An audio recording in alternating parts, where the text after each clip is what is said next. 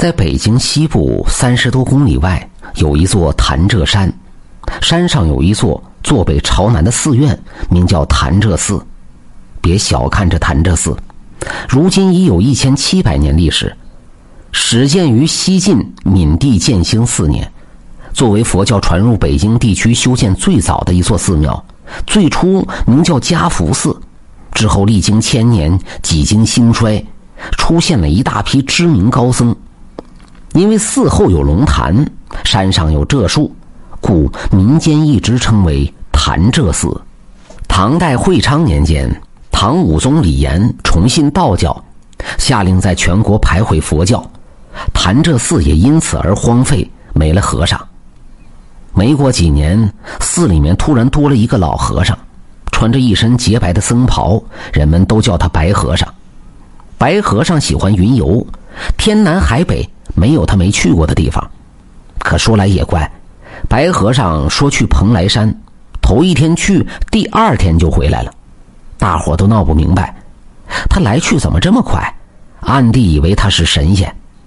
这一年开春，白和尚又飘然离开了寺庙，一路南行。这天来到了江西境内的景德镇，这个镇和别处不一样，遍地是瓷窑，到处是碗片。这里的瓷器烧的真不赖，晶莹碧透，在全国数一数二。白和尚来到镇中最大的一个瓷窑那儿，蛮有兴趣的看着窑工们干活。看了一会儿，对管事的人说：“请施主给老和尚烧一个碗。”管事的心想：“哈哈，这还不容易吗？”当下客客气气的领着白和尚来到窑前。此时碗坯刚刚进窑，还没点火。白和尚从碗坯之中拿了一个，在碗底上刻下“潭柘寺白和尚”六个字，然后又放进窑内。白和尚转身向管事的深施一礼，嘱咐道：“多谢施主，这碗烧好后，请您替我保管。今年冬天第一场雪时，我会来取的。”说完，飘然离去。管事的点了点头。到了出窑的时候。刚开窑门，就见一道亮光闪了起来。白和尚刻下字的那碗银光闪闪，晃人眼睛。整个一窑碗，个个薄如纸，声如磬。从碗口往下看，碗底上个个都有“潭柘寺白和尚”六个字，鲜红鲜红，亮亮堂堂。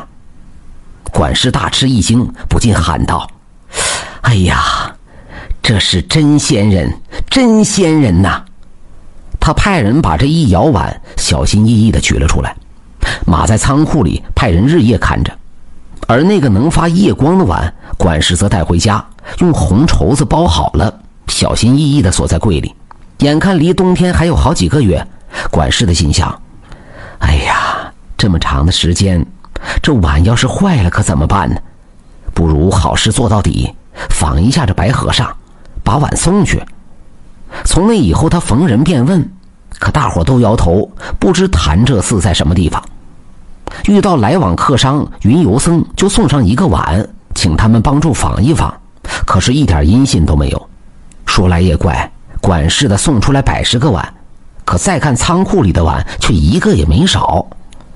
好容易到了冬天，这一天阴沉沉的，看样子要下雪。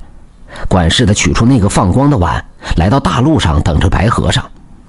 都快等了一天了，也不见白和尚的影管事的有些不耐烦了，他嘟囔着：“他说下雪来取碗，雪花都飘了，怎么还不来呢？”谁说我没来呀？这一下吓了管事一大跳，回头一瞧，白和尚笑眯眯的站在他身后。管事不敢相信，他揉了揉眼睛，仔细看看，没错，真真切切的，赶忙深施一礼，说道。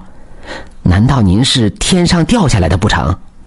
白和尚只是笑了笑。管事把白和尚请到了屋子里，看后面也没有跟着大车，心想他连辆车也没赶来，这么多碗可怎么运走啊？白和尚看见管事在外面转圈也来到了院里。管事忙从怀中掏出那个放光的碗，交给白和尚。白和尚用右手托起了那个碗，左手凌空一点。仓库里的碗顿时一个个的飞来了，稳稳当当的落在那个碗中，还发出一阵叮叮当当的响声，真如仙乐一般。这些碗在空中宛如一条闪亮的银带，可漂亮了，看得管事和伙计都傻了眼。白和尚把左手的碗往怀里一放，向众人打了个躬，飘然而去。此时雪花落在了地上，可是没有留下一个脚印。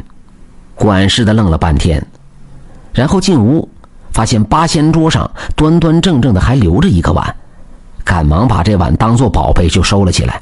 从这以后，潭柘寺可就出了名了，天南海北都知道这座名寺和这位白和尚，许多僧人长途跋涉来这里朝拜。